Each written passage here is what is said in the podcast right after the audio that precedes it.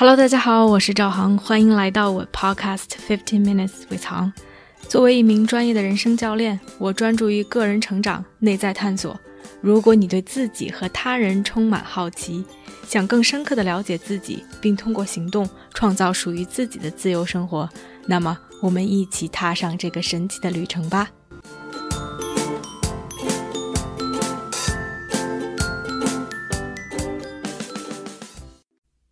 大家好，欢迎来到这期的 Podcast。最近在看脱口秀大会，不光是在看他们的这些段子，看他们这些笑话，跟着他们笑。另外，非常吸引我的其实是这些幕后的故事，他们是如何写段子的，他们的纠结，他们的成长，他们之间的这些 interaction。我被朋友嘲笑，因为我的一个朋友他也在看脱口秀大会。他基本上就是只看段子，然后很快就看完了。而我是这种除了不看广告，其他的又要不错眼珠，一点一点去看的这种人。所以每一集真的是要看很久。但是这些段子背后的人其实非常的吸引我，而节目的这种设置，我觉得让我看到了他们就在录节目中的这些成长和他们的 struggle。我去年上一季脱口秀大会，我非常喜欢杨笠和杨蒙恩，尤其是蒙恩，他并不是段子写的最好的，他也不是在舞台上最有感染力的，但是 somehow 他的一些小机灵，他的一些小点子就非常戳我。然而这两个人其实在今年前几场可以说是表现平平，段子没有很出彩，舞台上的张力也略显平庸。在前两集有一次在节目中采访杨笠，杨笠说他觉得其实他上一场比赛的段子，现在看他觉得就是没写完，没有再去打磨好、polish 好，但是当时就写成那样了，就要去录节目了，就要去表演了，所以也就上去了。其实他说的这句话非常的戳我，也非常的打动我。这是一个比赛。每个人对比赛的态度不一样。作为每一个演员，他们自己成长、演绎的生涯所处的阶段也非常的不一样。有像周老板、周奇墨这样的大咖，有着很多的累积。对于他来说，可能更多的是去练习，是在成熟的基础上去改一些 nuance，去改一些细小细微的东西，让自己的表演锦上添花。但对于另外一些人来说，可能重要的是去突破，是去创新，是去看看新的形式、新的段子到底能达到什么样的效果。所以在这个过程中，让我看到了一些演员在试图去在表达自己和逗笑观众之间去权衡、去徘徊。也看到了他们在自己已有的风格非常成熟的，以及是观众期待的这些风格去寻找突破，去想要做一些什么。所以看到他们突破的同时，也会看到他们的翻车。有的时候觉得他们很炸，有的时候觉得就是一个失败的尝试。而所有的一切，可能都是对于他们来说是一些宝贵的经验。看了这一季节目的朋友，可能都知道。博洋和建国两个人就非常奇葩的组成了一个新的组合，说的真的是乱七八糟、一塌糊涂，有无数的网友，然后以及我周围的朋友都在吐槽他们。但他们最后说，告诉大家为什么要两个人在一起组合，是因为其实两个人在这个行业都待了蛮久了，都遇到了一个瓶颈，都觉得写不出来了，所以想尝试一些新的东西。虽然可能这个尝试本身是失败的，但是在这一季结束之后，两个人又都觉得可以再去写一点什么了。我其实真的非常为他们开心，就是这种感动以及欢欣鼓舞。因为在遇到瓶颈的时候，能找到一个新的突破口，愿意去冒一些风险，去尝试一些东西，不管这个尝试会不会成功。但是这个尝试真的都可以给我们带来一些新的价值。我一般看节目都是在周末、周五的晚上、周六的晚上，在看他们在看演员非常费劲的通宵改稿、反复琢磨、打击自己，质疑自己的时候，我觉得我太能 relate 了。这简直就是我每周在做 podcast 的过程。我 podcast 是周更，尤其又是单口。单口和访谈比起来，其实非常的不同。因为访谈是在问别人问题，一个对于我来说这个更容易，另外一个其实每个人都有自己的故事可讲，而作为主播，更多的是去挖掘每个人的亮点，为他们提供一个展现自己的平台。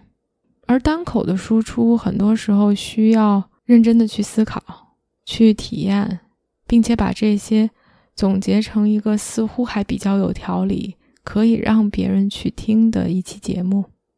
我给自己的规定是，不管这一周有多忙，工作上有多么的 crazy，周末是否出去玩，或者是有什么各种各样幺蛾子发生，不管怎样，周日的晚上我都要出一期新的节目。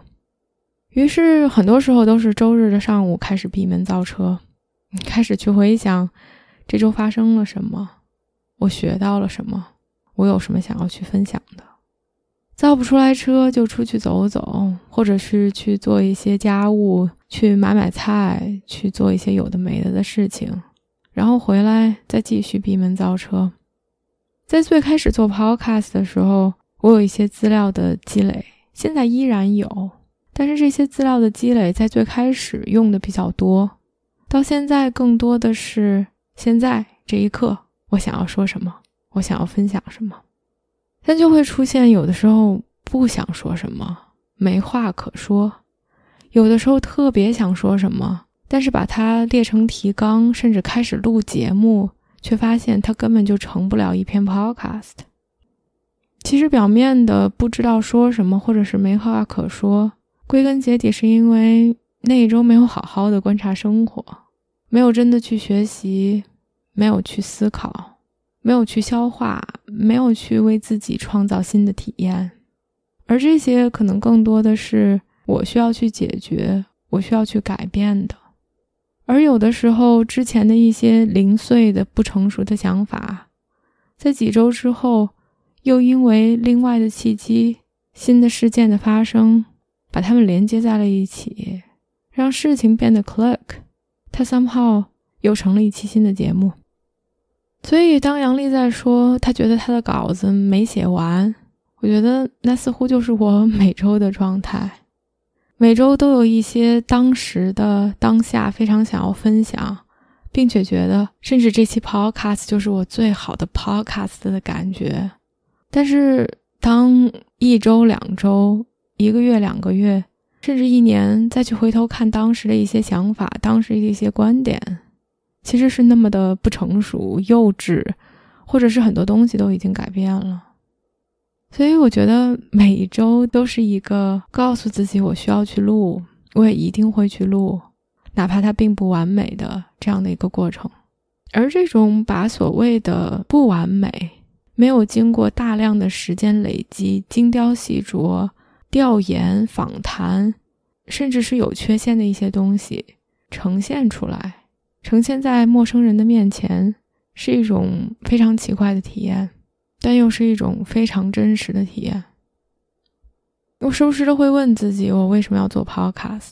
因为这东西一点都不挣钱，我还要每个月去花钱给 hosting 平台，然后每周都会花蛮长的一段时间去思考，去写提纲。去录制、去剪辑、去整理文本、去宣传，这到底是不是我想要的？这到底值不值得？也有人问我是不是想做 podcast，就是为了吸引客户。我可以 非常确定的告诉你，通过 podcast 来转换成一对一的客户的几率是非常低的。这也不是我做这件事情的初衷。在最开始，其实。我想做 podcast，就是想要创造更大的影响力，因为一对一 coaching 或者是 group coaching，它的影响是非常有局限的。哪怕是在给公司的高管做 coaching，他们能影响到的是他们的团队、他们的公司或者他们周围的人。而 podcast 其实给我提供了另外一种和陌生人去连接，并且去 contribute，并且去为他们贡献一些什么的渠道。另外，其实更自私的是自己的一种 self expression，是自己的这种创造力、想法的一种体现。它就在记录着我的生活。我喜欢写文字，但是文字需要更 thought through，需要更精雕细琢，需要更讲究结构，才能很好的把自己的思想去体现出来。而这种说话的方式更自然、更亲切、更流动，也更容易暴露缺点以及这种不完美和瑕疵。Somehow，它让我觉得更适合我。其实这是最初的一些初衷，但现在我却在问自己：我不知道做 podcast 到底有没有给别人带来价值，是不是给他们了一些新的知识，让他们觉得有了一些顿悟？我不确定，但是我觉得我给他们带来了陪伴。有不少听友以及我周围的朋友告诉我，他们会在上下班的路上听 podcast，会在锻炼的时候、休息的时候。做家务的时候，在一个人感到寂寞的时候，在想找人说话却找不到人的时候，听我的 podcast。有小伙伴跟我说，他把我的 podcast 归结为治愈系，我不知道这个是从何而来，但是我觉得就是这种在分享自己自己的感悟、经历、体会，并且每周一直都在。不管你们是否来的状态，它本身就是一种价值。我第一个听的 podcast 是《This American Life》，我曾经非常 intensively 的每周都去收听，去回听他之前出了很久的 podcast，然后有一段时间就不再听了，就忘了他，然后最近又开始去听，它就是一个纯故事的 podcast，每周一期主题。围绕这个主题讲一些故事，它当然带给我一些启发，但它对于我来说真的就是一种陪伴。就在前两天，在周五，一周结束，觉得非常的疲惫，出去走走路，戴上耳机，打开《This American Life》，在他讲完了开篇一个短短的 teaser，一个小小的故事，开始要进入节目的时候，我听到了主持人的声音。From WBZ Chicago, this is American Life. I'm Mary Glass. Stay with us. 那一刻，我觉得我浑身每块紧张的肌肉、情绪全部都放松下来。那种价值是任何一个 podcast 都无法给我的。所以今天这期就是这样一个 没有主题的絮絮叨叨的 podcast。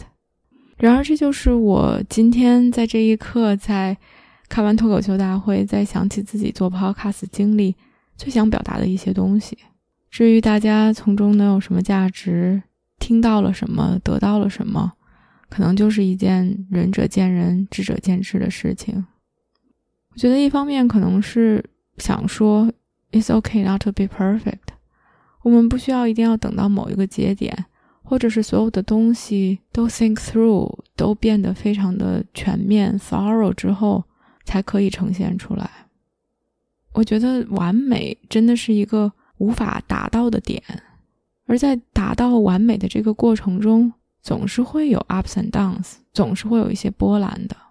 而这些其实是更真实的、更有价值的、更贴心的、更让我们觉得脚踏实地的东西。同时也觉得非常感谢所有的听众吧，我觉得我是在陪伴着大家，大家也是在陪伴着我。感谢听众可以见证我的成长，可以去容忍我节目中的瑕疵和不完美。然后在节目结束之前，想从这期开始加一个小小的环节，也是收到一个听友的启发。前不久，一个听友找到我。我不知道他花了多少的波折，因为他应该是从 Podcast 找到了我的网站，从网站找到了我的公众号。公众号其实我已经停更很久了，从公众号的不知道某个犄角旮旯中找到了我的微信，然后来加了我。他说他有一些问题想问我，也是 inspired by her，受到他的启发。我觉得并不是每一个人都适合做 coaching，或者现在都是最好的做 coaching 的契机。但是如果在生活中有一些问题，如果觉得我可以为你们提供一些价值，我觉得节目也是一个很好的渠道。所以，如果大家有什么问题想来问我，可以完全匿名的给我发邮件，然后我们可以去尝试看怎么把这个东西做成一期节目。我相信，可能你们在思考的、你们在纠结的一些东西，也是对其他人有价值，也可以给其他人带来收获的。所以你们可以给我描述一下你现在的情况，以及你们想问的问题，然后 Let's go from there。我不知道这个会变成什么样子，也是自己想做的一个新的尝试吧。然后我的邮箱是 h 照 coaching at gmail dot com，h z h a o coaching at gmail.com，。然后大家有什么问题可以发到那里。感谢大家，我们下期见。